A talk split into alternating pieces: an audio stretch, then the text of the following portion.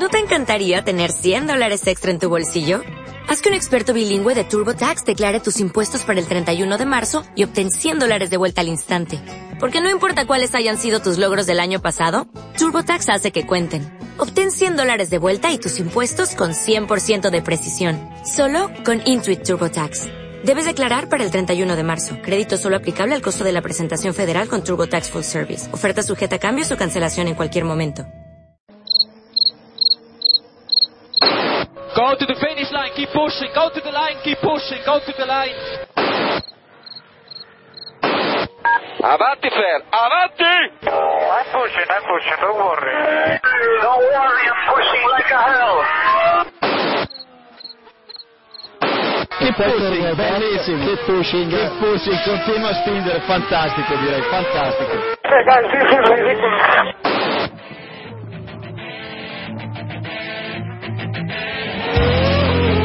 Comienza Keep Pushing, tu podcast de Fórmula 1.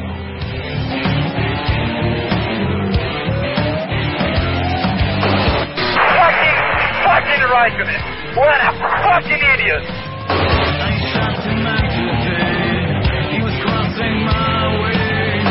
So give me a full power then. Just let me alone, I know what to do.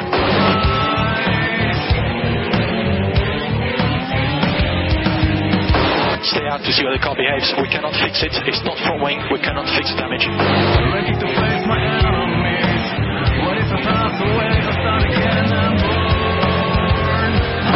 think you have to leave a space. All the time you have to leave a space.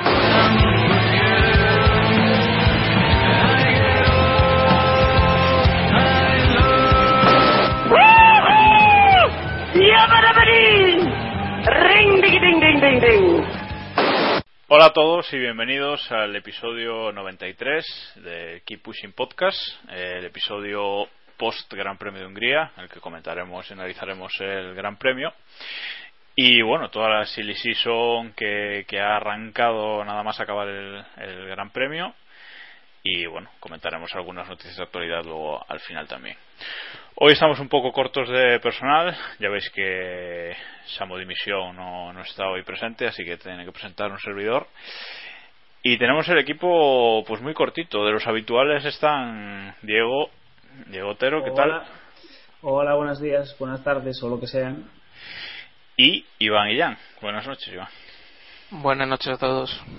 Que hemos retrasado la grabación del capítulo pues para grabar más más íntimos y hemos y hemos llamado pues a nuestro comodín que siempre lo podemos echar mano de él el inigualable Eloy Gracias por no decir mi apellido. entre ambas entre ambas aguas Entre ambas aguas. entre ambas aguas ambas mola aguas. más porque parece una canción de Héroes del Silencio pero entre ambas aguas en este caso ¿qué tal Eloy? Bien. Bien, sí, directo bueno pues pues nada Eres más, como, pues- te sientes un poco como Carlos en Junior entrando en donde quedan huecos en el programa. Eh, Bien. Mejor no responder a ciertas eh, cosas, ¿no, Eloy? Bueno. Eh, vamos ya a empezar con los mejores, los peores y purgatorio, porque hoy volvemos a, a tener. Eh, así que vamos allá. Eh, los mejores del Gran Premio no nos hemos devanado mucho los sesos, los tres primeros de, la carrera. Así que vamos a empezar por Luis Hamilton, eh, ganador de la carrera, algo que pocos pensaban que podía hacer con el Mercedes, aunque había hecho la pole. Ganó la carrera de una forma fácil, con 11 segundos de ventaja sobre el segundo. Y bueno, a ver, ¿qué, qué, qué opináis de su carrera, Diego? Empieza tú. Pues, no sé, creo que poco podemos, no sé, poco se le puede decir al, al inglés, ¿no? Hizo una carrera fantástica, eh, muy estilo Vettel, salió, se puso primero, dominó la carrera, la controló. Todos estábamos esperando ese momento azucarillo de los Mercedes, al que nos tenían acostumbrados en, el- al principio de temporada, pero al- parece que poco a poco se han ido, han ido estabilizando el desgaste de los neumáticos y, no sé, no hay, no hay quien, le, no hay quien les chiste en estos momentos. No sé si no sé si esto sigue así, a lo mejor incluso pueden animarnos un poquito un mundial que parecía que estaba ya bastante encaminado. Pero, ¿en qué momento pensasteis, ya dijisteis, bueno, Hamilton va a ganar la carrera o puede ganar la carrera? Eh, Primera parada. primera parada. Yo, Yo cuando, cuando vi que le aguantaron los neumáticos, es decir, cuando después del primer stint ves que los neumáticos están funcionando y que no han tenido que parar a la cuarta vuelta, como sería lo habitual en ellos, eh, estaba claro que por ritmo no, en principio no, no debería tener problema para mantener Hamilton la posición. Sí, no cabe duda del momento en el que se encuentra con Baton y es capaz de pasarlo, como Vettel, por ejemplo, y, compañía no fueron capaces, yo creo que cimentó una ventaja que ya, que ya iba a ser definitiva. Eloy, ¿tú cómo lo viste? Yo es que no estoy nada de acuerdo con Diego en que fuera una carrera estilo Vettel. O sea, es cierto que Hamilton aprovechó la pole, se escapó y tal, pero una vez eh, metido en el fregado de, de las paradas en boxes se vio un Hamilton tan agresivo como siempre y fue eso lo que le terminó dando la victoria.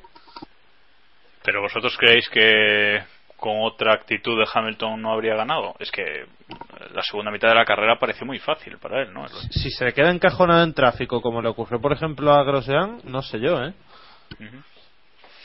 Bueno, y esto de que el Mercedes no ya no pierda rendimiento de los neumáticos, ¿qué? ¿A qué, a qué lo achacáis? Porque recordamos que Mercedes no ha estado en los test eh, de jóvenes pilotos y mayores y pilotos de, de grandes premios. Se llaman test de Gary Puffett y sus amigos de toda la vida. Mm, podemos decir test. Sí, bueno, pero eso no. Eso es tan corto no. Es fácil decirlo no. Bueno, ¿a qué, atribuís esto? Trabajo de. Porque habían salido unas, unos artículos, no sé si los habéis visto, con unas imágenes de que parece que, en Mercedes refrigeran eh, las llantas traseras, tienen como un agujero por dentro. No sé si habéis visto algo de eso. Sí, yo, yo he visto la foto. La verdad es que no, la explicación técnica no la desconocía.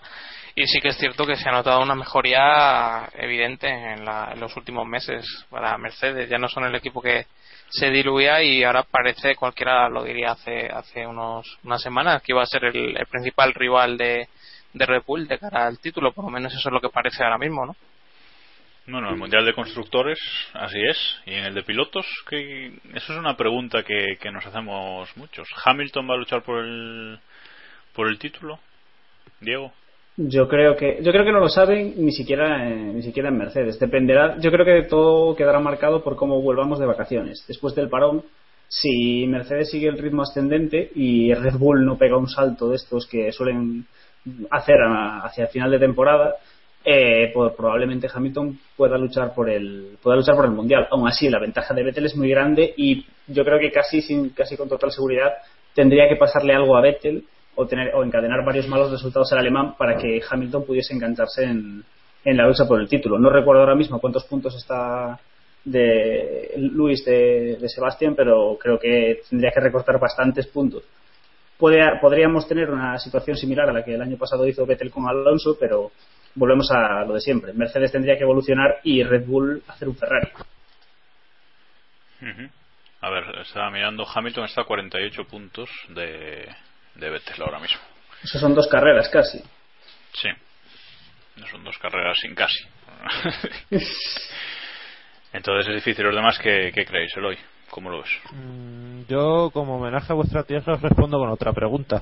Dale. Eh, entonces, ¿Ross Brown acertó en Malasia? Bueno. yo creo, yo creo que sí, pero yo no soy objetivo en, ese, en este tema. También salía, salía esta semana, creo, una estadística chorra, podríamos llamarle, que si los resultados de, de Hamilton los hubiera tenido Rosberg, Rosberg estaría, no sé si liderando un mundial, pero vamos, mucho mucho más cerca de, de Vettel. Y, tendría novia, no te jodes. Bueno, la tiene. bueno, pero, pero de verdad, eso es así como una tapadera que no. Que Hombre, yo creo que Rosberg y este año es, o sea, esta carrera es un buen ejemplo de ello. Está teniendo muy muy mala fortuna esta, esta temporada, sobre todo con la febrilidad y también esos detallitos de, del muro que, que no le han beneficiado. Eh, da la sensación de que suele estar, menos estas tres últimas carreras que, Hamilton ha hecho la pole, suele estar por delante de, de Hamilton en, clasificación y, peleándole las carreras muy, muy igualados, yo creo, durante todo el año. Pero luego te vas a la tabla de del campeonato y ves que hay un trecho importante entre los dos, o sea, creo que son como 40 puntos de diferencia, lo que hace que que Hamilton siga soñando con el campeonato y que Rosberg yo creo que ya esté a punto de, de despedirse. A veces sí que necesitaría un milagro ¿no? para, para meterse en la lucha. Aquí el tema yo creo es si, si pensáis que Hamilton se ha adaptado por fin al Mercedes o si es mala suerte de, Rosberg solamente, ¿no? Porque lo decíamos al principio de año que bueno que a Hamilton le iba a costar y de hecho eh, Rosberg le superó claramente en las primeras carreras. Pero ahora está cogiendo el ritmo sobre todo en clasificación o pensáis que es circunstancial eh, no sé Diego por ejemplo eh, difícil. Yo creo que, yo creo que poco a poco sí se ha ido adaptando. El, al final eh, llegó un equipo nuevo, un equipo muy diferente de lo que era McLaren, por lo que por lo que Hamilton comenta, muy diferente en todos los sentidos. Y supongo que por muy Hamilton que seas, si tienes un periodo de adaptación al equipo, más cuando el equipo ha estado trabajando alrededor, entre comillas, de otro piloto, como era Rosberg. No es un caso como el de Fernando cuando llegó a Ferrari, que Fernando llegó a Ferrari para ser el primer piloto y Ferrari estaba esperando a Fernando para como su gran salvador. Eh, Hamilton llegó a Mercedes, pero Rosberg tenía ya un estatus, entre comillas, de, dentro de Mercedes. Entonces, el periodo de adaptación, que a lo mejor creíamos que no iba a existir, sí ha existido al final para Hamilton y ahora sí estamos viendo al Hamilton más, no sé, al que estábamos más acostumbrados a ver y a estas alturas creo que Rosberg lo va a tener complicado para volver a, a superarlo. Aún así, es verdad que ha tenido mala suerte en los últimos grandes previos, pero. Al... Bueno, y para acabar con. Per perdona. Dale, Eloy, dale. Eh, es que quizá el, test ha beneficiado un poquito más a Hamilton que, a Rosberg. Eh, yo pienso sobre todo en, en Montmeló, donde Hamilton se quejó durante la carrera de que no podía seguir yendo pisando huevos durante toda la carrera.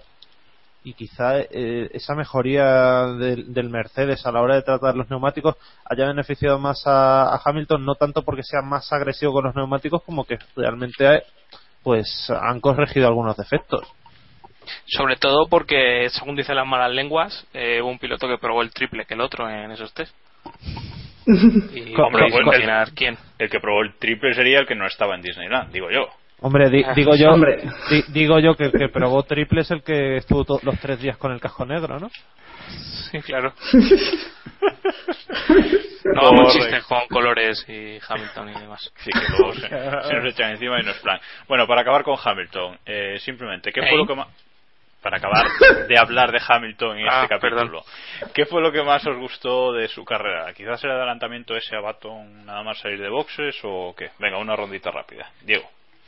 Uf, difícil. No, sab no, sab no, sabría quedarme con un, un, aspecto concreto de su carrera. Toda su carrera me pareció un, muy buena. Vale, no se moja. Ahí va. La, la, constancia, que es lo que ha querido decir Diego, pero se ha quedado sin palabras. ¿Y Eloy? El de Baton no estuvo mal, pero yo me quedo con el de Weber. Vale. Quizás más con más riesgo el de Weber que el de, y más difícil que el de Baton. Bueno, vamos con el segundo clasificado, el segundo de nuestros mejores, que es Kimi Raikkonen, que como nos tiene acostumbrados, eh, empieza las carreras perdido y al final siempre está ahí. Eh, acaba subiendo al podio, eh, su constancia y su, y su trabajo en carrera, que, que, que casi no se ve, eh, siempre acaba dando resultados. Segundo, eh, pues como decíamos antes, a 11 segundos de Hamilton y solo 2,4 segundos por delante de Vettel. Con el Lotus que ha dado otra vez la sensación de que podía haber ganado la carrera y no lo ha hecho. Eh, ¿Qué pensáis, Iván? ¿Cómo habéis visto? Quizás sí, ¿no? Era, era la voz del fin de semana, era el sábado por la noche que Grosjean iba iba a ganar su primer gran premio, que por lo menos iba a estar muy en la lucha, parecía muy claro. Y al final fue Raikkonen el que se quedó ahí al límite. Ahora hablaremos de la carrera de, de Grosjean, pero bueno, yo creo que han tenido otra oportunidad y la gente sigue pensando que es el coche, que es problema de la escudería y yo creo que les falta a los pilotos hacer un fin de semana completo. No sé cómo lo verá él hoy, pero vamos, yo es mi visión esa. Bingo. O sea, es que para mí Kimi no ha hecho un fin de semana especialmente bueno. Obviamente en carrera estuvo bien, pero Grosjean no es un top como podemos considerar a, a Kimi. Una cosa es que Grosjean venga de hacer una buena parte de temporada desastrosa y otra que, que, bueno, que estén prácticamente al mismo nivel, como hemos estado viendo estos dos últimos fines de semana. O sea, para mí eso es que Kimi está por debajo de, de las posibilidades del coche. Es que Kimi eh, la caga mucho en clasificación, sobre todo. Este fin de semana salía sexto, si no recuerdo mal. Y es que, claro, al final, bueno, te queda segundo, pero ¿qué pasa si sales, si sales en primera fila? Pues las opciones se maximizan, eso es lo que lo que estamos diciendo, ¿no? Luego, algunos se cabrean si decimos que Lotus no está consiguiendo todo lo que debería conseguir, pero es que es así. Ya sea por pilotos, ya sea por estrategia, ¿cuántas oportunidades llevan tiradas por la borda? Demasiadas, seguramente.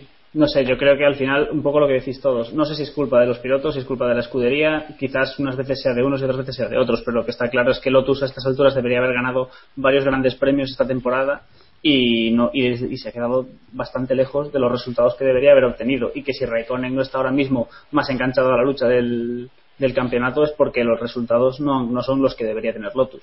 Yo creo que este, un gran premio más ha sido la sensación de eso, de que Lotus podía ganar y no ha ganado.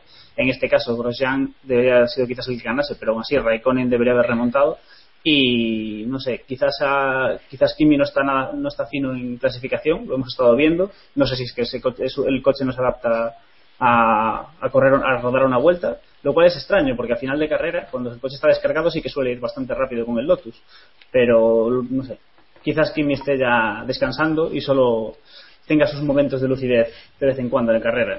Es que miras el mundial de equipos, que bueno, de constructores, que podría más o menos indicarnos el nivel de los coches, y vemos a Lotus cuarta. ¿De verdad Lotus tiene el cuarto el cuarto mejor coche de la parrilla? Ni de broma. es que yo lo pondría el segundo y en algunas ocasiones juraría que han tenido el primero en ciertos fines de semana. Sí, salvo una mala racha que tuvieron ahí Mónaco y Canadá, quizá por las por las condiciones del circuito. Eh, yo creo que sí, que, vamos, han tenido tres, cuatro carreras y, eso es solo que llamamos diez, que han tenido claras para ganarlas, ¿eh? Ahí, bueno, también ahí en el mundial, en el tema constructores, quizás sí que tendríamos que mirar un poco a, a Román Grosjean, que lleva en lo que va de temporada 49 puntos por 130 y pico de, Deja un poco para machacarlo luego, que si no, te vas a quedar sin munición. no, si, si, no voy a atacar especialmente a Grosjean, pero quiero decir que quizás el, en, en constructores no se esté reflejando la, el nivel de, Lotus, el nivel real de Lotus, porque Grosjean ha tenido unas sí, pero mira, bastante malas. En pilotos, tú miras el mundial de pilotos y Raikkonen tiene un punto más que Alonso, es cierto que está segundo, pero tiene un punto más que Alonso y Alonso ha tenido dos ceros, claros. y un coche bastante peor que Kimi. Y bueno, eso también, pero en eh, hemos visto Kimi no ha hecho ningún cero este año. Vale que ha hecho tres carreras en las que ha sumado un punto, dos puntos, una... pero bueno, pero la cosa es esa. No sé, Kimi siempre está ahí. Lo suyo es sumar. Claro, y aún así, pues está, está un poquito, un poquito lejos. A destacar de la carrera de Kimi, ¿lo vi, ¿le visteis hasta el final? ¿Alguno le vio, le vio en carrera? No, no. Bueno. Lo que lo que podemos destacar de Kimi es lo de siempre, que parece que no está y de repente aparece final de carrera, pero empieza a ser un poco poco para lo que esperamos de ellos.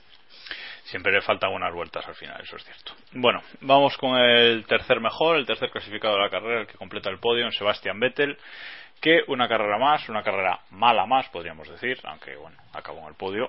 Eh, él hace podio, suma puntos, eh, no se baja de más abajo del cuarto puesto y sigue sumando en un mundial que cada día se le pone más de cara y bueno, yo me atrevería a decir que ya está decidido, pero bueno, entró 2,4 segundos de Raikkonen en meta después de una carrera en la que se vio muy atrapado pues eso, por Grosjean y por varios pilotos.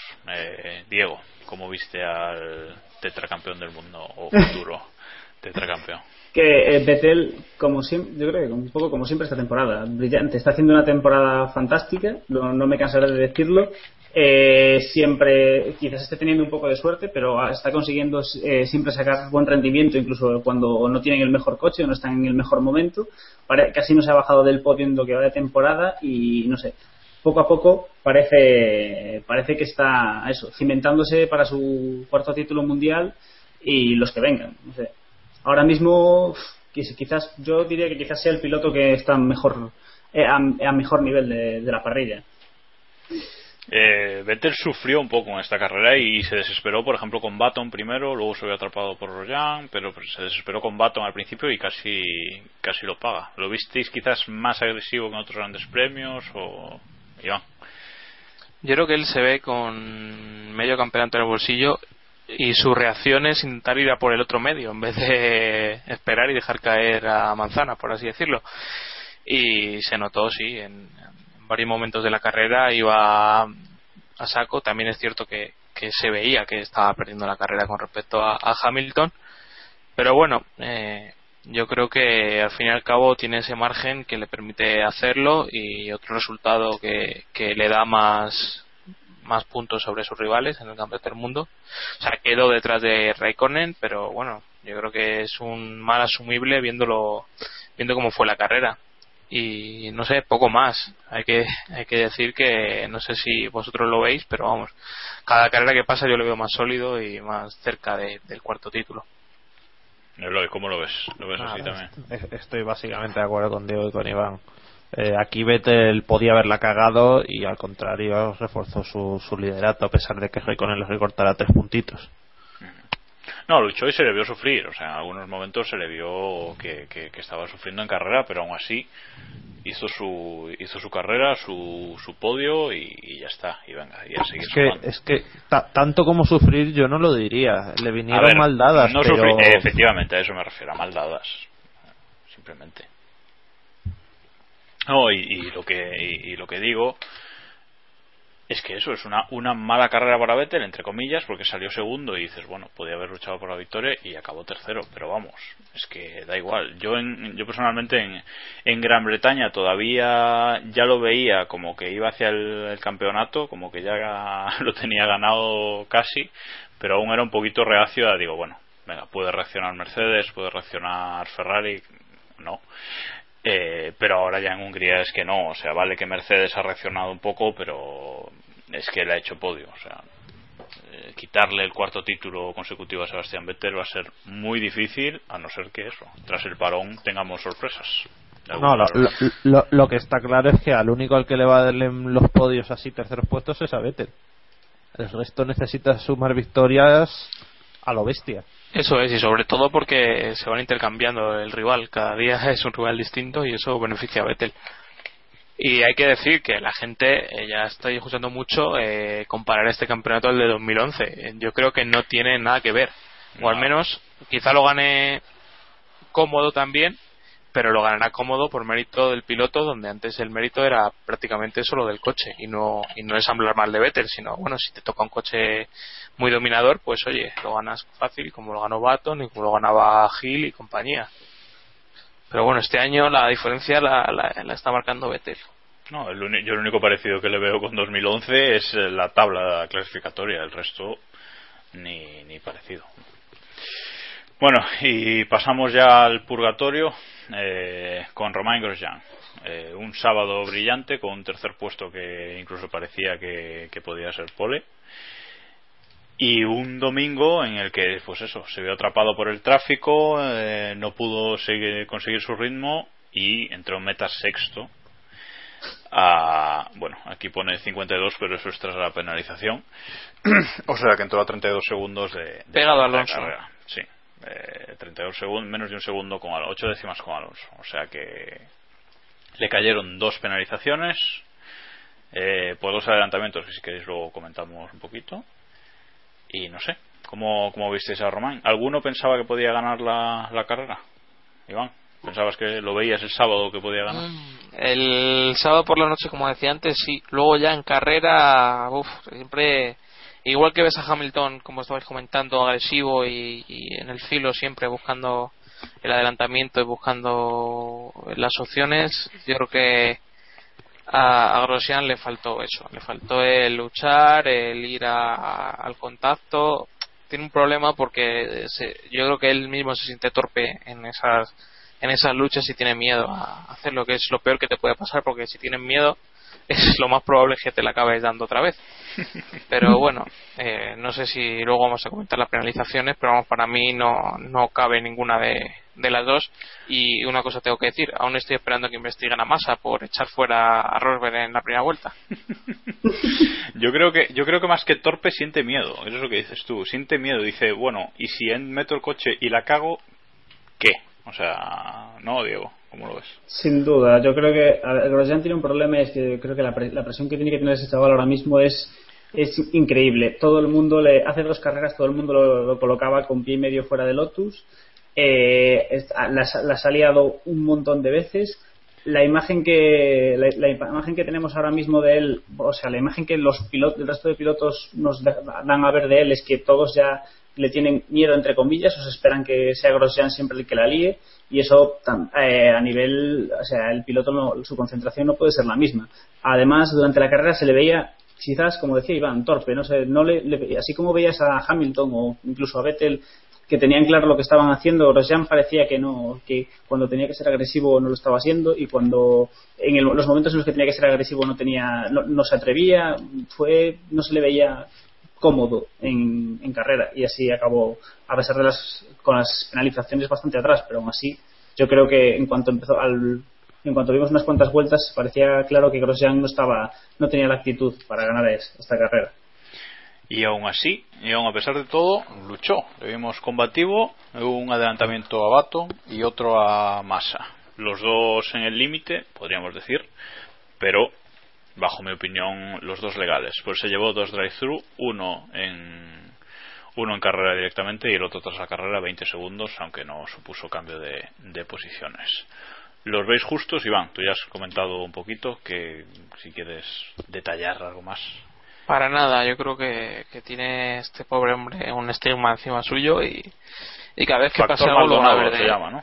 Sí, lo van a ver de otra manera. Sin duda. Que, es así. Sin duda, yo quizás el quizás en el, en el caso del adelantamiento a Baton podría haber un, un poco de duda, quizás de si estaba bien o mal en el de Massa no había que fue realmente que le arruinó la carrera. Yo creo que no había ahí no había nada que, sancionar. De hecho el propio Felipe Massa dijo que no que no tenía sentido esa sanción.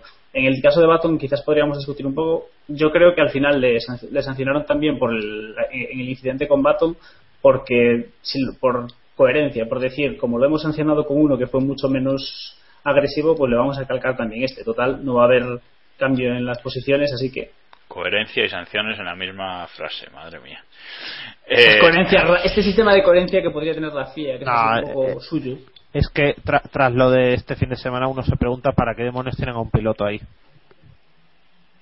En los comisarios, quieres decir. claro, mejor... que además era Alan McNeese, que está acostumbrado en Le Mans a doblar y adelantar pasando por las escapatorias, y veis sanciona por, por una maniobra al límite como la de Grosjean y Massa, pues uno se pregunta eso, ¿para qué demonios quieren un piloto? Sí, sobre todo porque tiene tiene voz, pero no sé yo hasta qué punto tiene voto, ¿no? Sin duda, quizás. Eso, es lo que iba a decir yo, que cuánto cuánto pesa ahí la opinión o el voto del piloto. porque en teoría su papel es eh, consultant, es el... Sí, es, apoyo, de, los comisarios. Al final yo creo que que poco poca decisión yo creo que es un nombre que ponen ahí para que para llevarse los palos un poco como Dominicali no y, poco más yo creo que no sé hasta el punto de que de que ha habido comisarios pilotos y no recuerdo mal Damon Hill que dijo que, que no estaba de acuerdo ¿no? con una de las de las decisiones que tomaron en su momento no, ya, ya es que, que, haya dicho más en este gran premio, que haya dicho Massa que no era sanción, o sea, igual Massa también se quería lavar las espaldas por lo de la primera vuelta con guardar las espaldas por lo de la primera vuelta con Rosberg, ¿no? Pero bueno, lo cierto es que las sanciones fueron muy muy rigurosas. Y bueno, si no queréis decir nada más del pobre Romain, vamos a pasar a los peores ya. Eh, vamos a mencionar de pasada primero Toro Rosso, que tras unas carreras buenas han hecho un 12 y un 13 mm, mal resultado no puntúan. Eh, quizás el calor les ha afectado demasiado. Eh, Bernie ha acabado por delante de Ricciardo no sé si lo adelantó en la última vuelta incluso eh, no sé, mm, rapidito, ¿cómo visteis los toros en esta carrera, eh, Diego? Perdona, eh, Bernier le adelantó tres vueltas antes del final, creo, dos para intentar adelantar a Hulkenberg, a quien finalmente no pudo pasar. Correcto, ahí está el dato. El resto, Diego, ¿cómo viste a los Rosso? ¿Mal? ¿Te sorprendió que fueran mal o poco? Los Rosso los vi poco. a ver, yo creo que es un poco habitual en estos, en estos equipos más pequeños que alternar eh, buenos resultados con carreras más mediocres, sin, sin más.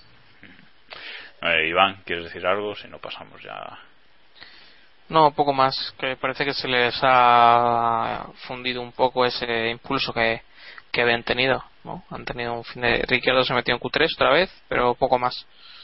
A mí me sorprendió eso, que Ricciardo en Q3 y luego en carrera no, no fueron nada bien. Pero bueno. Pa- parece que les está costando el nuevo compuesto de Pirelli. ¿Mm? La nueva construcción.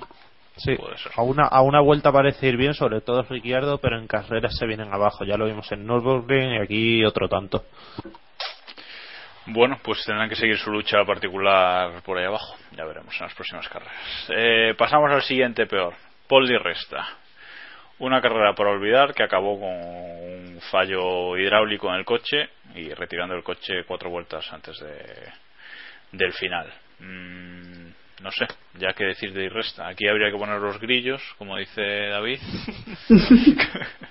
El irrelevante. Iván, a ti que te encanta Di Resta, ¿qué, qué nos tienes que comentar?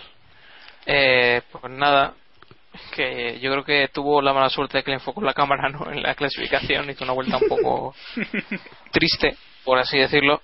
Y, nada, pues la verdad es que he sorprendido. Yo le daba un poco más de crédito a, a Forsini en estas carreras. Quizá cuando llegue Spa, por aquello de la historia, vuelvan a vuelvan a rendir. Eh, y bueno, poco más sutil, tampoco pudo brillar en, en la que era su carrera número 100. Otro fallo hidráulico. Sí, eso No, es. lo- quizás lo que sorprenda más de, de Di Resta es que lleva teniendo unos fines de semana de clasificación horrible y luego en carrera lo arregla, pero en este fin de semana ni así, ¿no? Eloy? Yo ya sabéis que, que en Force India los resultados me parecen engañosos. Y a pesar de que Di Resta aporta los resultados, Sutil me parece que está dejando en evidencia a Di Resta para quienes le veían como un posible seg- buen segundo piloto para una escudería grande. Ha bajado el hype, ¿no? Eh, eh, Es que entre Sutil y Resta, hype hay para aburrir.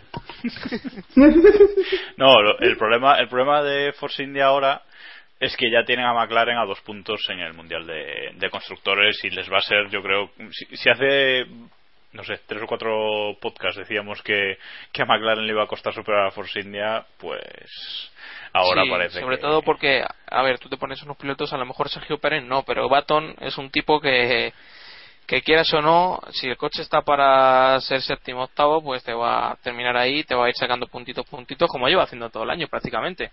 Baton creo que ha puntuado en ocho de las de las 10 carreras, que o en siete de las 10 carreras, que tienen muchísimo mérito tal y como está el McLaren. O sea, No, Baton está por encima, en el, en el Mundial de Pilotos está por encima de los dos pilotos de Force está, todavía. está justo por detrás de Grosjean, ¿eh? O sea, con eso, y verse lo que hemos hablado antes de, del Lotus, el coche que tiene el uno y el que tiene el otro. ¿no? por eso. En fin, bueno, y vamos a acabar los peores hablando de, sí, amigos, de Ferrari. El tema, lo- lo- los temas fuera de pista los dejamos para un poco más tarde, pero bueno, la carrera de los Ferrari ni en clasificación ni en carrera este fin de semana.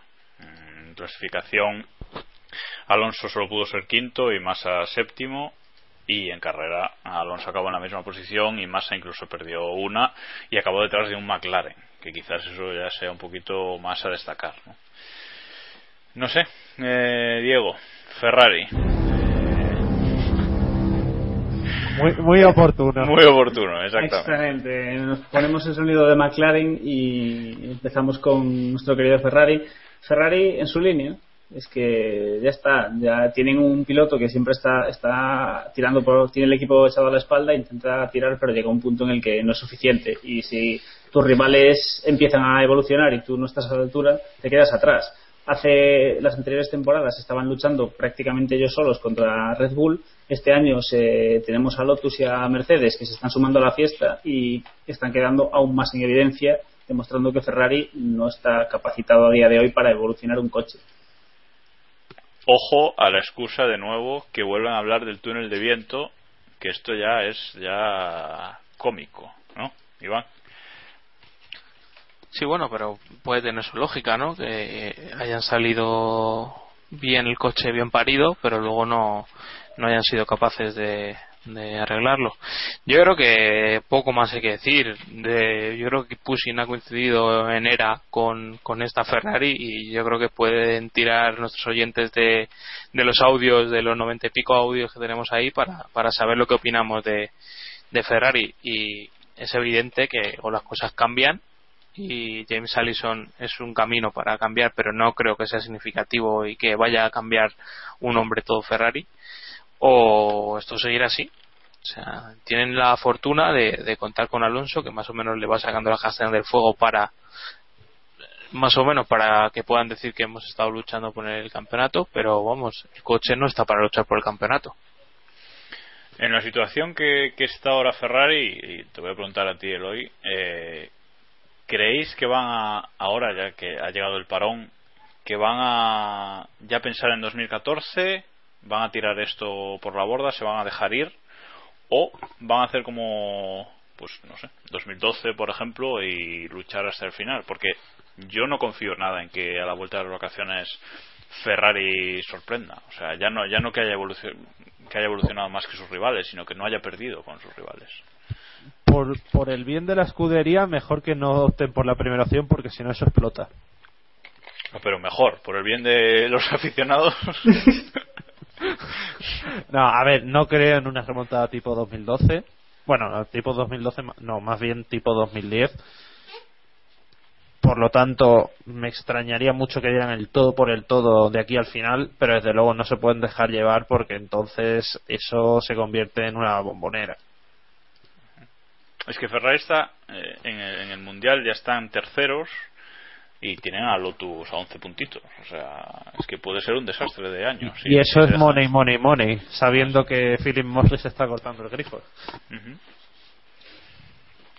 Si no sé cómo lo hemos abierto con el notición de que no va a haber Brum el año que viene. Que ah. parece que era la, el trending topic entre los periodistas españoles estos días. no sé por qué. El trinque, que si estuviera aquí David, ya no, él ya ya sabe, sabe de lo que habla. Yo, me, yo me alegro mucho de que lo hayan suspendido. no, yo ni me alegro ni me dejo de alegrar, simplemente que me duele más por Ducati, porque ellos sí presentaban la moto allí. Ferrari, lo de Ferrari era más pantomima que, que otra cosa, no, pero supongo que. Era, era postureo. Era postureo total, o sea, postureo sobre esquís, o sea, una cosa espectacular. Pero yo supongo que harán algún acto, no sé, más barato a principios de año, porque no sé, si no Ferrari se va a quedar sin ese gran escaparate que tiene, porque es el, el, primer equipo del que se habla todos los años, precisamente por eso. ¿no?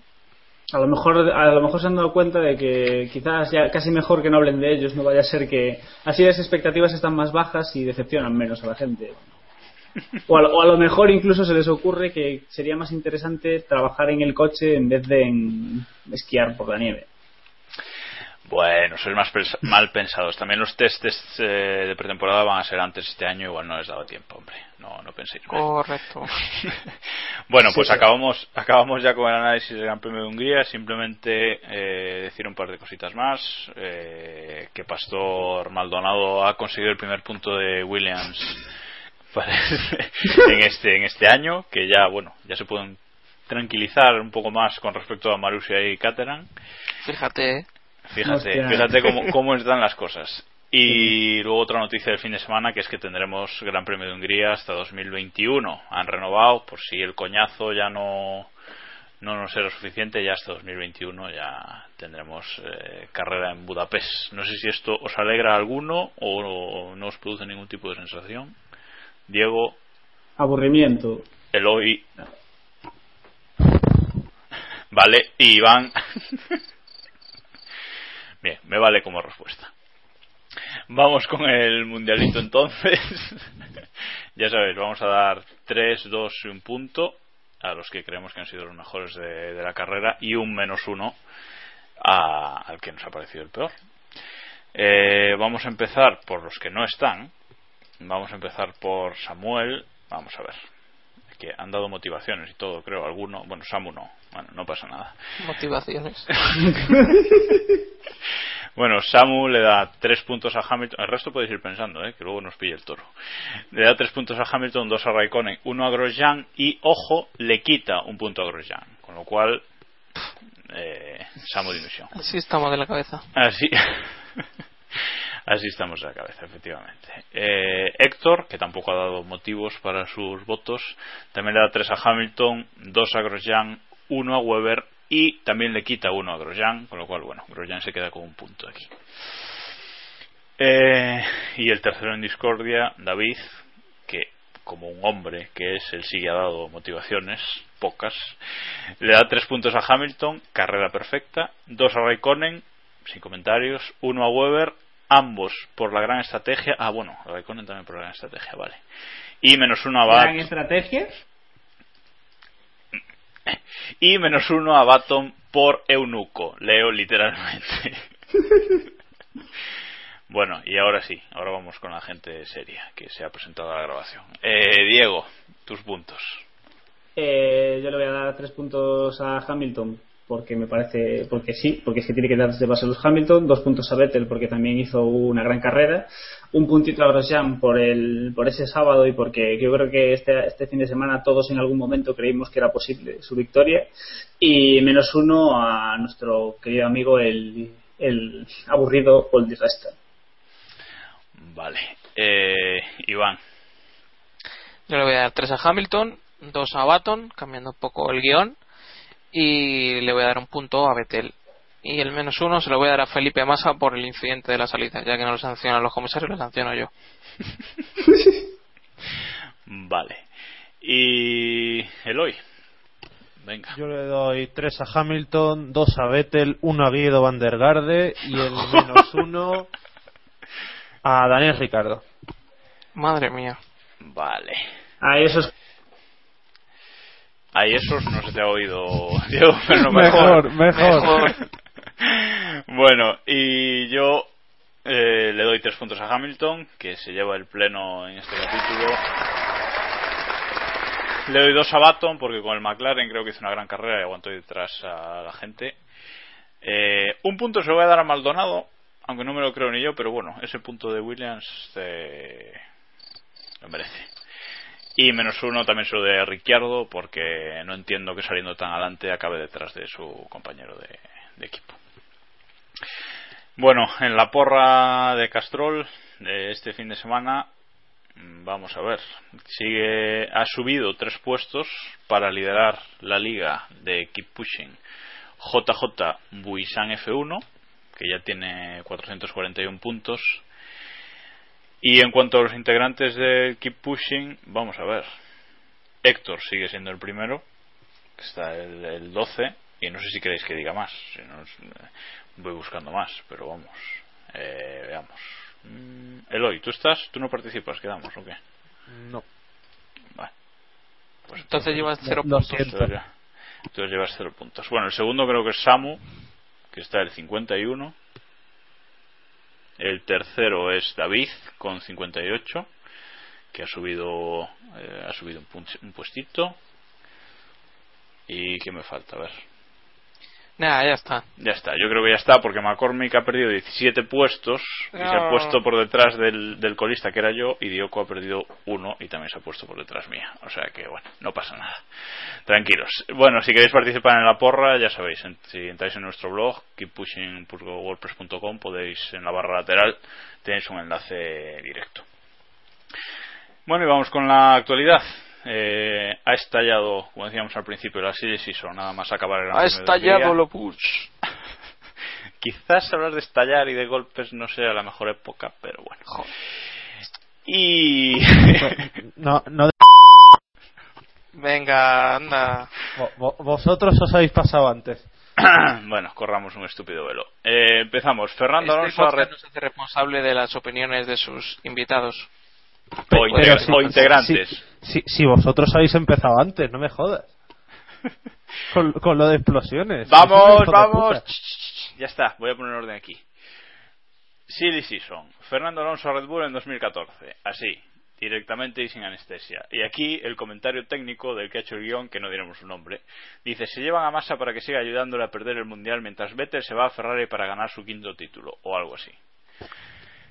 A ver, para mí rumor estúpido, nada más voy a decir. que los demás, ¿cómo veis esta historia de Fernando Alonso a Red Bull, Raikkonen a Red Bull y a Ferrari y a Lotus? Eh, bueno, ¿Cómo veis la, la Silly Season esta? No sé, Diego, que tú, como yo, te gusta el- esto, esto de la Silly Season. que- ¿Cómo lo ves? Está silenciado, no se oye. Diego ha muerto.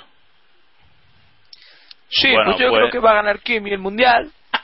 A ver, me, me preguntas que cómo veo la Silly Season. No, no te lo preguntaba a ti, se lo preguntaba a No, Diego. me vale, da pero, da nos igual. vale, nos vale. La, la- la respuesta es sencilla, la veo muy silly.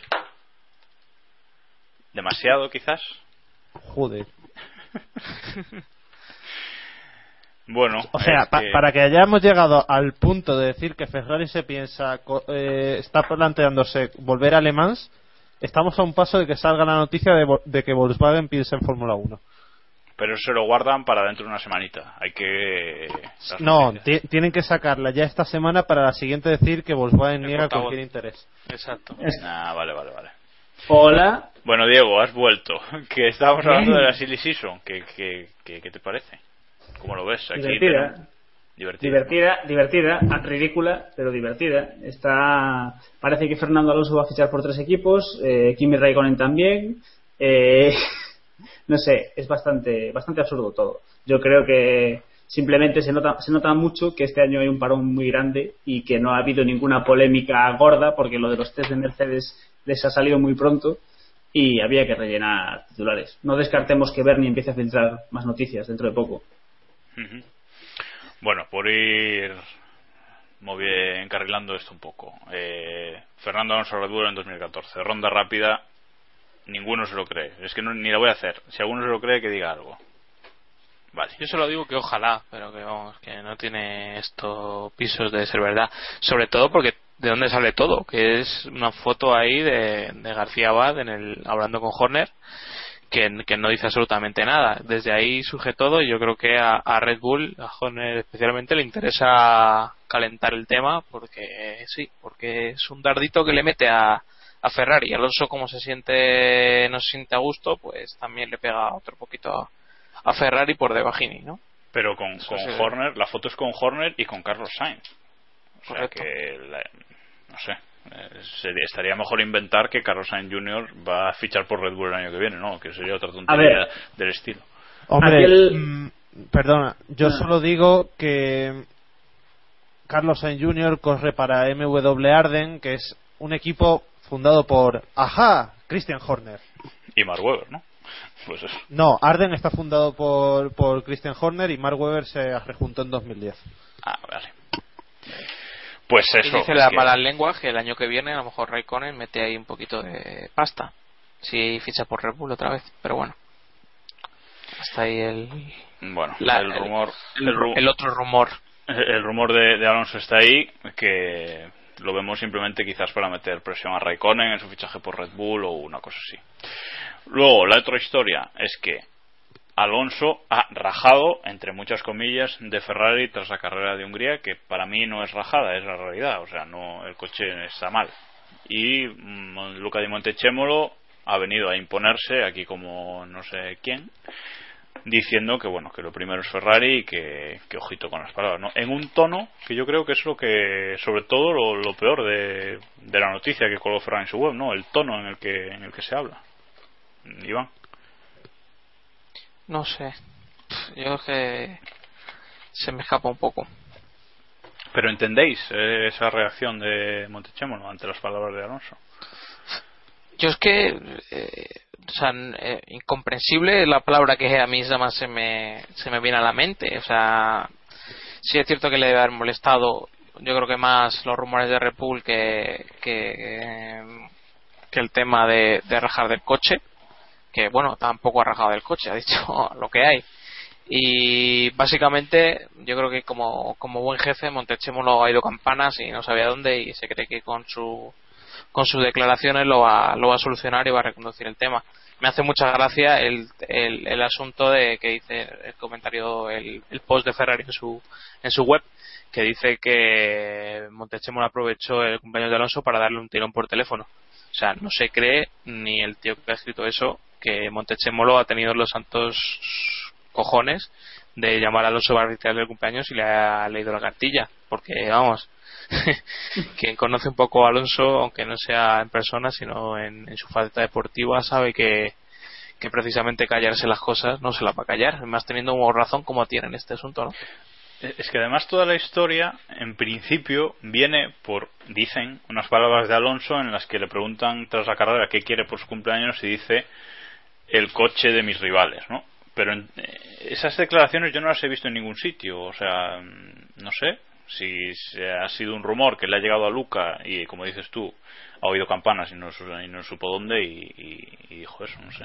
Eloy, Diego, ¿qué pensáis de, de Monti? Que, nada, se ha calentado, se calentó por las palabras de Alonso, no entiendo por qué, pero bueno, se calentaría porque yo qué sé, ese día estaría, le daría por ahí el aire, se calentó, habló más de la cuenta y luego se, yo creo que luego se dio cuenta de que se había pasado y, reculó porque no porque tampoco le quedaba otra. Porque al final lo que yo creo que Montezemolo es, es consciente y es lo que quizás le más le caliente que si hay algún equipo a día de hoy que podría quitarles a Fernando Alonso que no lo va a hacer ni que no hay ninguno. Pero si alguno puede, si hay alguno que puede es Red Bull. Es el único equipo probablemente ahora mismo que puede permitirse pagar a golpe de talonario lo que sea que haya que indemnizar a Ferrari y llevársela a Alonso.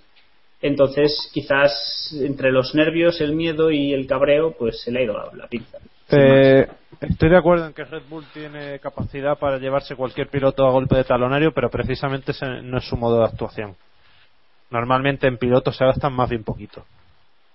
Sí, pero el miedo, supongo que Montechemolo el miedo lo tendrá. Eh, lo tendrá ahí. Eso y que si se va Alonso se quedan sin. Es decir, no tienen una, un plan B. ¿Qué van a hacer? Dejar que más líder el equipo. Es que muchos están comparando, entre comillas también, esto con lo de Prost y vamos, yo creo que es que no tiene nada que ver. O sea, Alonso lleva además tres años echándose el equipo a la espalda y no creo que por una mala palabra ahora, si es que en realidad ha dicho eso, tenga que armarse todo este lío. Pero bueno, siguiendo con esta locura en la que estamos metidos ya esta semana, eh, según David, que nos ha dejado aquí una noticia, en Reino Unido dicen que Alonso estaría pensando en pagar su cláusula para irse a Lotus, y vamos, lo que nos falta ahora. Eh, ahora, ahora que ahora que James Allison se ha ido a Ferrari, ahora él le escapa.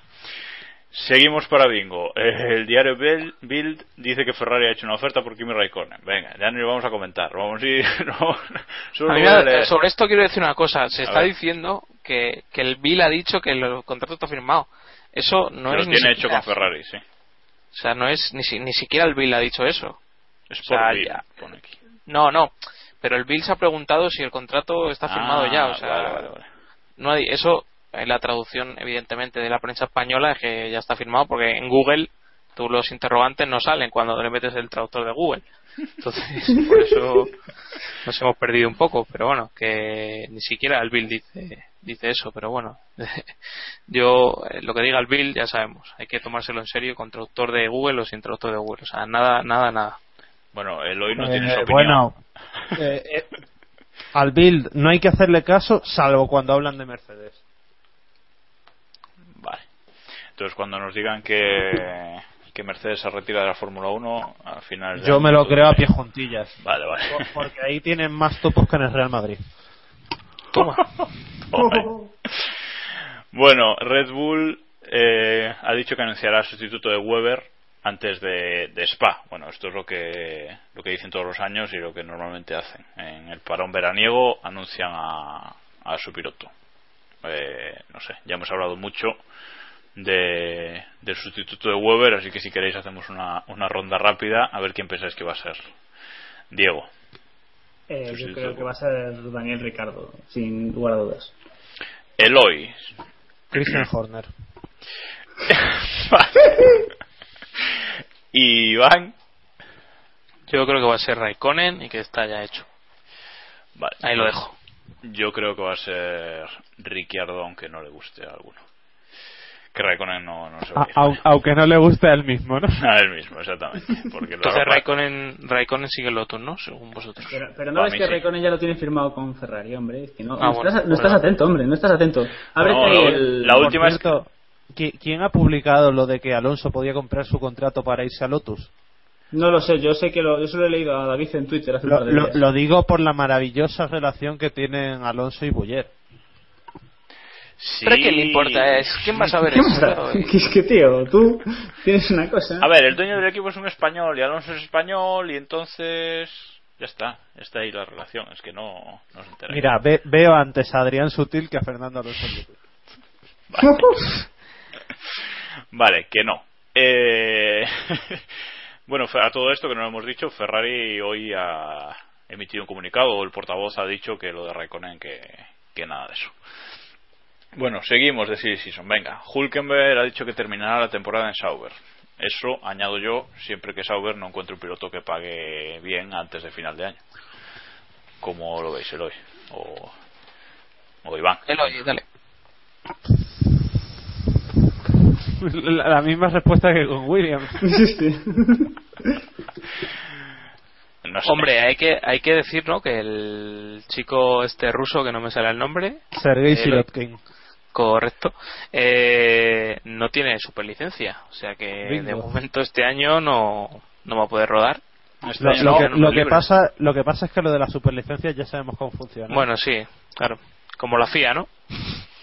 Él ya, él ya se ha apresurado a decir que en los primeros test del año que viene, creo que lo ha dicho hoy, de hecho, en los primeros test del año que viene que ya se va a subir. O sea, ya lo ha dicho Ya él. tiene hotel cogido, ¿no? Sí, Que sí, es que por, que por cierto han retrasado una semana y será en Jerez. efectivamente. Bueno, la Gaceta de los Sport dice que el novio de Michibata está en la lista de posibles sustitutos de Massa. Pues venga, otra más. Cambiar a Baton por Massa es como, en fin, cambiar a Grosjean por Maldonado. Bueno, No, hombre, joder. y van por alusiones. Estás delirando ya, ¿eh? Yo, yo agradezco los esfuerzos de Jacobo por, por evitar Darle que, emoción que- a esto, que- ¿eh? que- que la gente dé importancia a la burrada que he soltado hace unos minutos. es que hay que superarlo de alguna forma, o sea.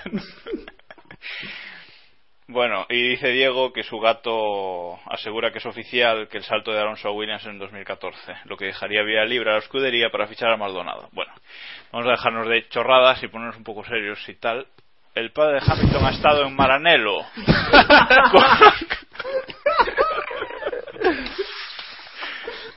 Comiéndose una pasta, al parecer es exclusiva. ¿Cómo veis esto? ¿Suena de resta para La casa de la Ferrari? mama. La casa de la mamá. No, no, es, es en el Montana. Eso. No, no, fuera coñas. ¿Qué os parecería Di Resta como sustituto de Massa en Ferrari? Di Resta y Massa en Ferrari, ¿no? Y, No, no. y Alonso en Red Bull, ¿no? No, no. Alonso Vettel. ¿Quién tiene mejor pareja? Un, un- un futuro esperanzador. No, oye, que con toda la coña podríamos tener a, a Vettel y Di Resta juntos en Ferrari. Que eso sí que sería ya. Eso sí que tendría chicha. Bueno, no, en serio. ¿Cómo veréis a Dice- la pareja Alonso y Dicen que le vieron irse con unos papeles. Unos planos o algo así. ¿Iba a hacer fotocopias o.? O- ¿Os imagináis que en la época de, de Kuglan y Stepney hubiera habido impresoras 3D? Espectacular. Espectacular. No, va, venga. Di Resta y Alonso el año que viene en Ferrari. Peor que Massa no lo va a hacer, ¿no? Es que claro, partiendo de. Felipe Massa, Partiendo de esa premisa,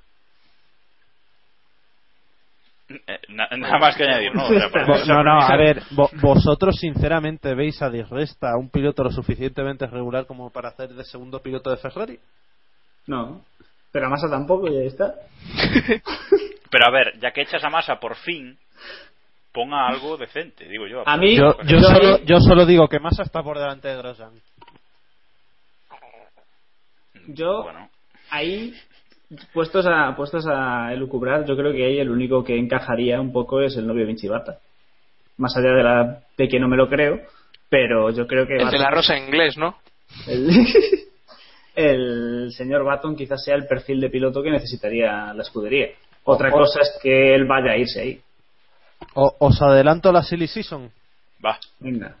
Mira, ¿Quién ficha por Volkswagen, Eloy? para mí, Kimi Raikkonen a, a Red Bull. Y en Lotus tenemos a Grosjean y a Di Resta.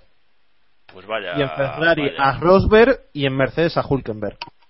Eso sería bonito. ¿Dónde hay que firmar? ¿Dónde hay que Ese firmar? sería bonito. Eso Ese. Mercedes, ¿Dónde ese Mercedes en manos de Hulkenberg suena muy bonito. ¿eh? O sea, un equipo Vettel Raikkonen, otro Hamilton Hulkenberg y otro Alonso Rosberg. Pues nada mal. O sea, ¿dónde hay que firmar? Y en Lotus, Grosjean poniendo los millones de total y Di Resta que le gusta mucho a los Brits. Pues yo lo firmo. O sea, y lo firmo porque además veríamos a David con bigotón, que eso siempre da un Sí, plus. sería muy, al sería- muy interesante. Recordemos que David Sánchez de Castro dijo aquí en directo que si Nico Rosberg fichaba por Ferrari, se iba a dejar bigotón durante toda la próxima temporada de Fórmula 1. Pero Nos Bigotón veremos. afeitándose la barba, ¿no? Claro, claro, bigotón. Claro, no, bigotón. Tiene que ser solo bigotón, si no, no, no tiene, no tiene gracia. Bueno, vamos a dejar ya aquí la Series Season. Os la resumo rapidito antes de acabar. Kimi Raikkonen pilotará en 2014 para Lotus, Red Bull y Ferrari. Fernando Alonso pilotará en 2014 para Lotus, Red Bull y Ferrari. Y Vettel, y Vettel será campeón del mundo en 2013 y 2014. Vale, podemos seguir. Eh, tema calendario 2014. Ha puesto Diego un GIF aquí en el guion que no puedo dejar de mirar. Calendario 2014. Me- por sorpresa, eh, nuestro amigo Master Chip ha anunciado que en 2014 tendremos Gran Premio de Austria. No sé si había si había algún rumor por ahí, pero lo cierto es que a mí me ha pillado de, de sorpresa. No sé, Eloy, tú que te mueves así más por los bajos fondos si tenías conocimiento de algo. Eh, no- es que no he oído el rumor. No, ya- no digo, si ha, habi- si ha habido rumor de, de lo del Gran Premio de, de Austria, que se ha confirmado por sorpresa, digo. Ah, no, no, no, no tenía ni idea. Se hablaba de que podía volver a Fórmula 1 a Austria, pero tanto como en 2014, ni puñetera idea. Vale, pues eso, que nos ha pillado a todos un poquito de cómo lo veis. Eh, Iván, ¿lo ves bien? ¿Te gusta el Red Bull Ring? ¿A uno Ring? O como Me parece un poco escaso para la Fórmula 1. O sea, un poco pequeño, pocas curvas. Pero bueno, eso. Po- no- pocos no hoteles para el trinque. Bueno, eso a mí me da igual. No creo que. Sea un problema para ti, ¿no? para mí, yo creo que. No. Eh, en definitiva, yo creo que. Que eso, que me parece un circuito muy pequeño, pero bueno, puede dar juego, eso no quita, no quita nada. Muchas veces estos circuitos faraónicos nos aburrimos más que una ostra, y ahí en, en el Uno Ring, como se llamaba antiguamente, yo creo que, que puede estar bien. Tiene bastantes desniveles, que, que eso es algo que se echa de menos en la Fórmula 1 y que cuando vimos el circuito de las Américas nos gustó yo creo que a todos. Así que veremos a ver. Yo creo que, que está bien. Austria es también buen sitio para para para tener Fórmula 1, vamos. Una carrera europea. Yo mi duda es dónde coño van a poner las zonas de DRS con tantas rectas. En medio de una curva, si es que les va a dar igual. no lo sé, yo. Mm, Lo cierto es que el, el circuito a, a mí me gusta como circuito, pero lo del DRS sí que es cierto que, O sea, que es una duda que- razonable.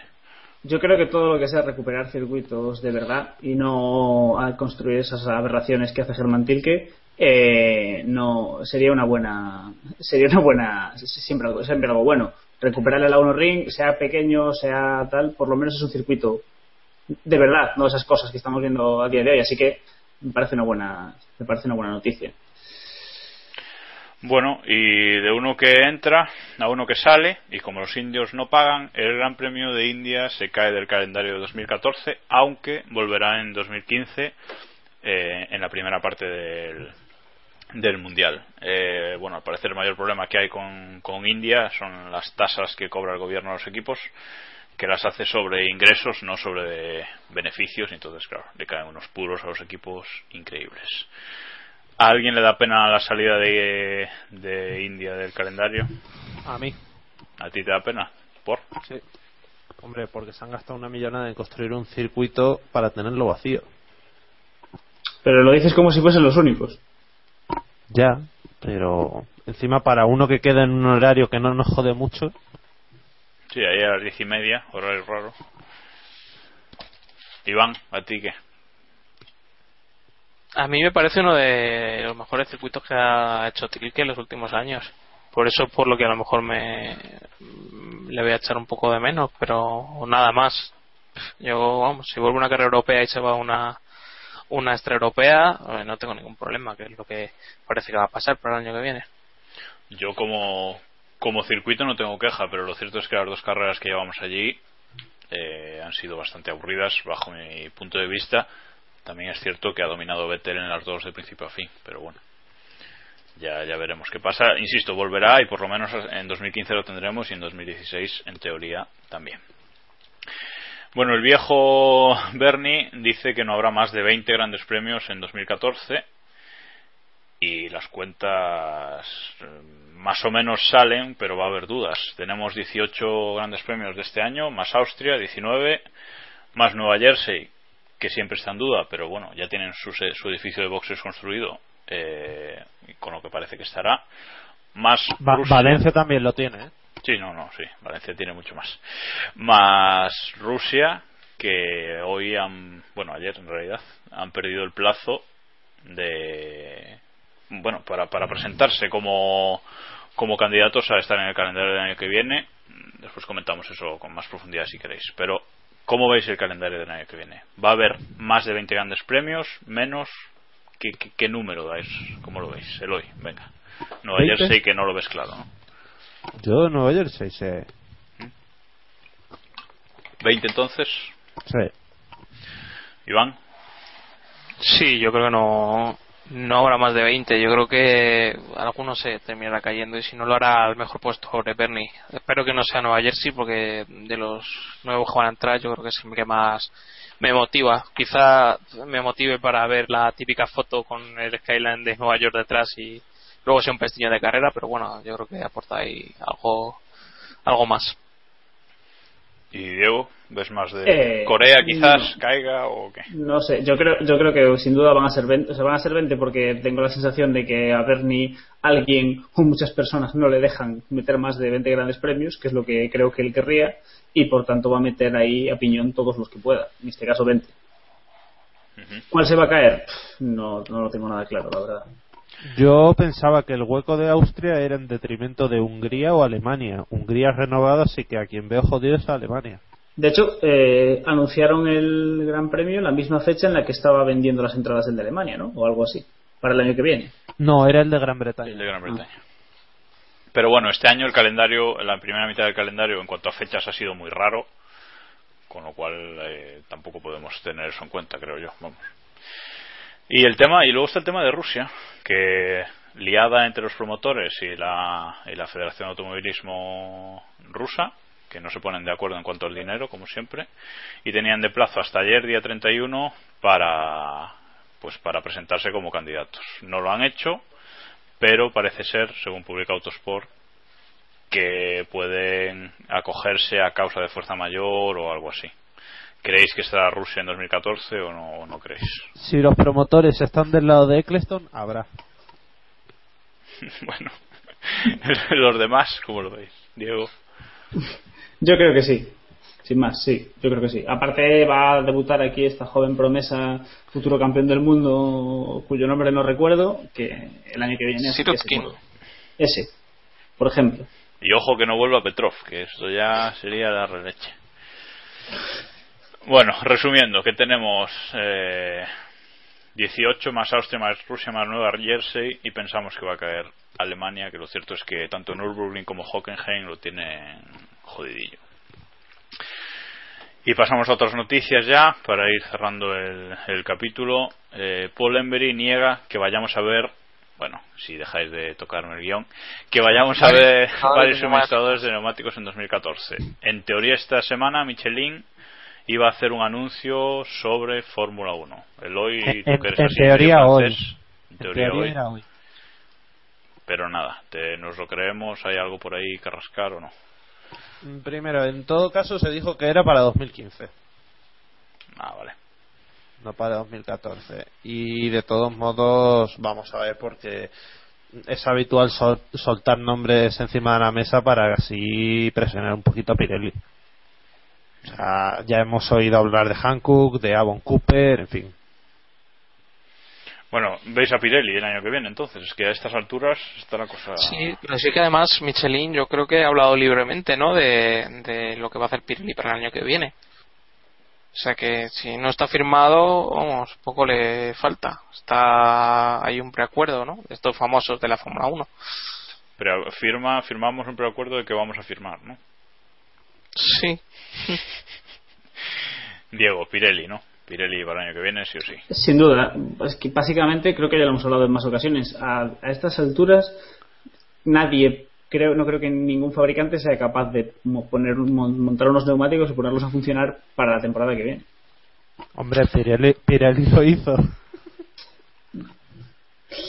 Pero no contaba con el handicap de Alguersuari, que eso... Eso es un tema.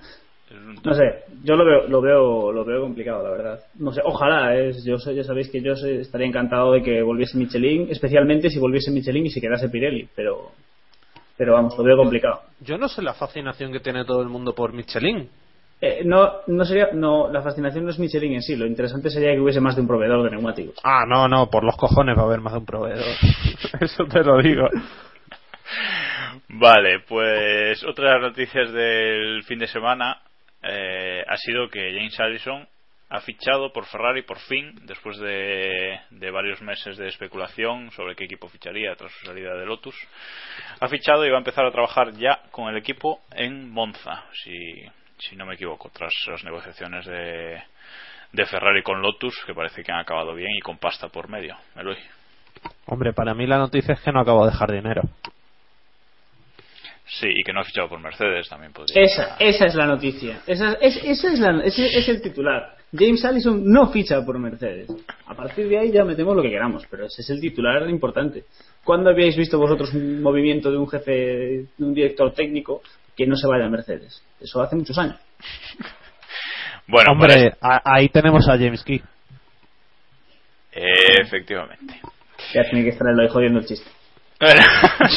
Bueno, para, este, para este año no, pero ¿creéis que Allison tendrá influencia en lo que pase con el Ferrari del año que viene o incluso con el de 2015? Ya sabemos que Ferrari se organiza así en dos grupitos. Eh, Iván, ¿cómo lo ves? ¿Crees que es un gran activo para Ferrari o seguirá todo igual?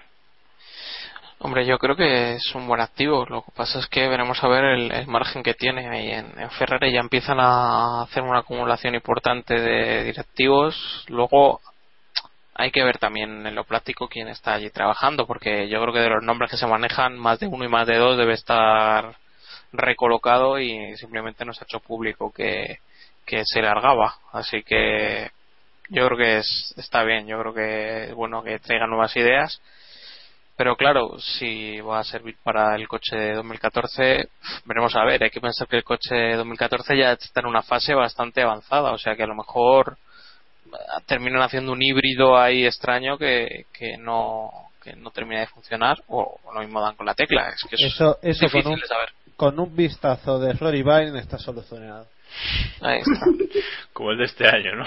Le mandan, eso le mandan un par de fotos allá a casa y ya le diseña él ahí un, un fondo plano espectacular. La pena es que no tiene una Schumacher para dar un par de vueltitas, ¿no? Que con eso ya. Bueno, hablando. pe- pero, pero tienen a Pedro de la Rosa. Eso, eso. Hombre, Que ha dado pero te, dos días de terminará, terminará una vuelta de Pedro de la Rosa y sube otra vez al, al Ferrari. O... Bueno, hablando de, de todo un poco, hace tiempo que no sabemos nada de Tom Bacis, que eso podría ser una buena noticia que ya no estuviera. Y a Pat Fry lo han movido de puesto, ¿no? Antes era como Tom A, a Tom Bacis le han puesto el cuidado de, de la Villa Olímpica de Atenas 2004. Eh, bien, No, pues no la, sé si, no sé si habéis visto los vídeos. la tiene hecha unos zorros, ¿eh? Que la re... porque la- Tom Bazzi se está dedicando el 100% de su tiempo a trabajar eh, en el Ferrari de 2014. Por eso no está saliendo aquí. Está dedicándose únicamente, es el seguro, estoy convencido de que está ahí dirigiendo todo el proyecto del Ferrari de 2014 para que salga al nivel que todos esperamos de Ferrari.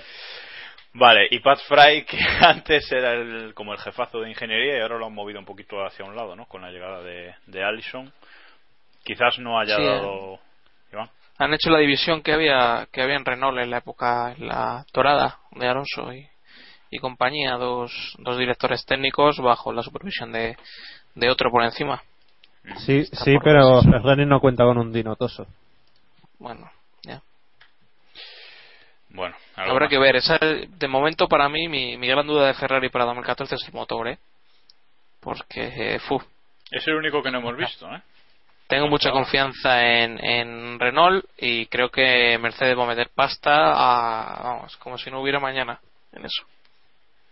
Y en Ferrari ya, ya, ya ha salido el responsable de motores, que no me sale el nombre, Luca Marmorini. Eso, Luca Marmorini diciendo que, bueno, quejándose un poquito, ¿eh? O sea que no sé yo, el Ferrari, el motor Ferrari ni lo hemos visto a estas alturas, ni lo hemos escuchado, cuando los otros dos sí. No sé, eh, ya veremos. Por lo menos ya se han asegurado a Marussia, que estaba claro, pero faltaba la firma. Y bueno, ya veremos. Vos- Eh, Vosotros tranquilos que seguro que es Catenaccio. es que el de Nacho, sí, sí. no, no siempre sale bien, ¿eh? Bueno, y acabamos ya la sección de noticias con hablando de Mercedes, que han dicho que decidirán en Monza si seguir trabajando en el coche de este año o dedicarse ya al, de- al del año que viene. Dependerá de si están en la lucha por el mundial, ¿no? Diego.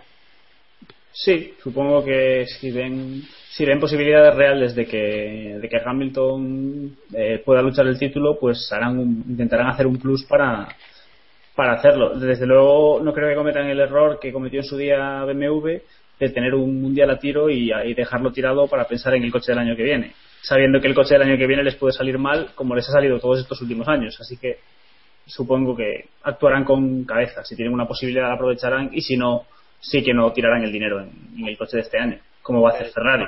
So- son alemanes, ¿eh? No, no ha habido dos guerras mundiales por casualidad. Joder. Bueno, resumiendo, que si Vettel hace un cero en Spa y Monza, Mercedes seguirá trabajando en el coche de este año y si no, Siempre y cuando Hamilton no haga también un cero. bueno, eh, ya. Pero para los ceros ya tienen, a- ya tienen al otro piloto. Que ya no. Bueno, y nada más. No sé si queréis comentar alguna noticia más de última hora que tengáis por ahí. Que pido disculpas a los oyentes. No, hombre, no. Disculpa. Eh, eh, en- entregaré las armas al acabar el. Tú sigue hablando. Tú sigue, tú sigue que. Si solo has cometido un error, un pequeño error, ¿no? Como aquel. Como aquel, como aquel que dice, sí. Que hoy está, hoy está de moda inventar canciones eh, y tal. Bueno. Fin Pues de nada, guion. Fin de guion, se acabó. Formas de contacto y despedida, pone aquí. Pues vamos allá. Formas de contacto, ya sabéis, tenemos el blog que es keeppushing.wordpress.com. Estamos en Twitter, que somos cap, arroba kppodcast. Eh, estamos en Facebook, keeppushingf1. Estamos en, ¿dónde más estamos? Tenemos un email que es keeppushing.gmail.com y ya no me sé más. Y si En nos 20. queréis, en 20, bueno, para las juventudes, pero bueno, y si nos queréis seguir a nosotros personalmente, pues nuestro invitado de hoy es arroba eloy barra baja gg y luego está Dioko con un 1 en vez de una i y McCormick y un servidor que es arroba Vidal Pascual. A los que no han estado no van a ganar seguidores hoy. Y nada más, muchas gracias Eloy por estar con nosotros una semana más y ayudarnos cuando tenemos un hueco. No, no me volváis a llamar.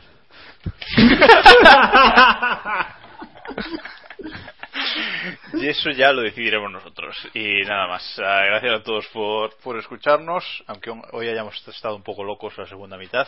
Perdonadnos. Y nada más. Volvemos. No sabemos cuándo. Antes de Spa seguro. Pero ya veremos si tenéis un episodio especial o no. Muchas gracias a todos por escucharnos. Y buenas noches. Adiós. There is a star that lights the road. Will it take me to the end? Well, I don't know. But for one last time, I'll take this ride and just drive. I wanna be the only one to make it to the light.